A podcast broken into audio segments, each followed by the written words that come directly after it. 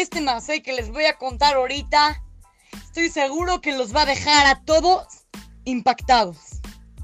Ocurrió una vez de que una señora que tenía muchos hijos fue a una tienda a comprar cosas, pero esta señora no tenía dinero. Entonces, se acercó al vendedor y le dijo, óigame, por favor, yo soy una mujer que no tiene dinero. Por favor, deme algunos alimentos. Y en cuanto yo pueda, voy a venir y se los pago. Este señor dijo, no, claro que no. Si no me paga, no le voy a dar nada.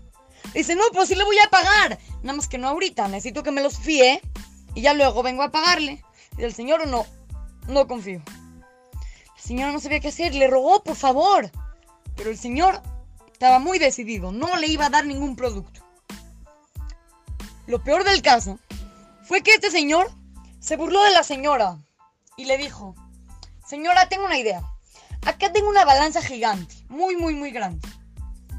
Usted escribe en un papelito todo lo que se quiere llevar de mi tienda y lo dobla y lo ponemos de un lado de la balanza.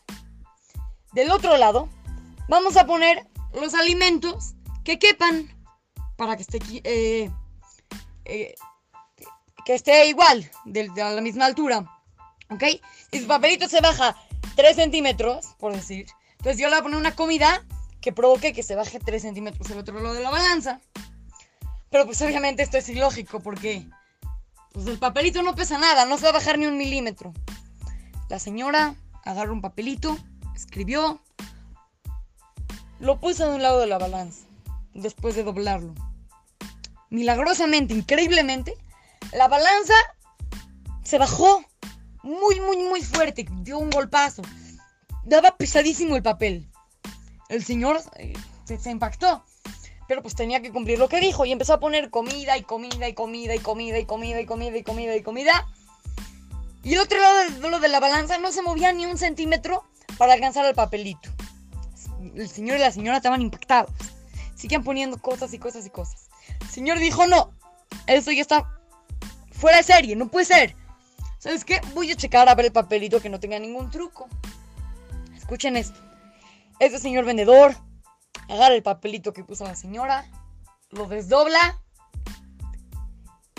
se queda impactado. Ahí en el papelito decía, Dios, yo ya no sé qué hacer con este problema. Dejo todo el problema en tus manos. Y este señor se quedó impactado cuando leyó el papelito. Esta señora hizo un rezo sincero y le escribió en un papelito y ese rezo tuvo tanto peso que provocó que la balanza se, baje muchísimo. El señor cumplió su palabra y le dio muchísima comida a esta señora. Como podemos ver, cuando una persona dice tefilá, cuando una persona reza, cuando una persona se conecta con Hashem, siempre, siempre Hashem le va a contestar. Esto es siempre y cuando la persona se conecte de verdad, cuando de verdad tenga una conexión con nuestro creador. Entonces Hashem hace milagros. Niños, yo les tengo una gran noticia. ¿Se acuerdan que les había dicho que había un proyecto que se llama in the Pact? Pues muy bien, ahora les informo que ya hay una manera para que ustedes niños puedan entrar en este proyecto ya hay una manera que se llama Sign the Pact Kids.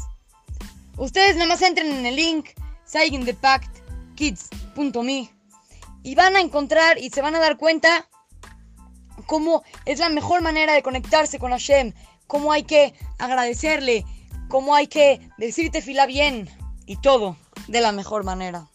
Así es que, los saluda su querido amigo Shimon Romano para Try to Go Kids. Talmud Torah.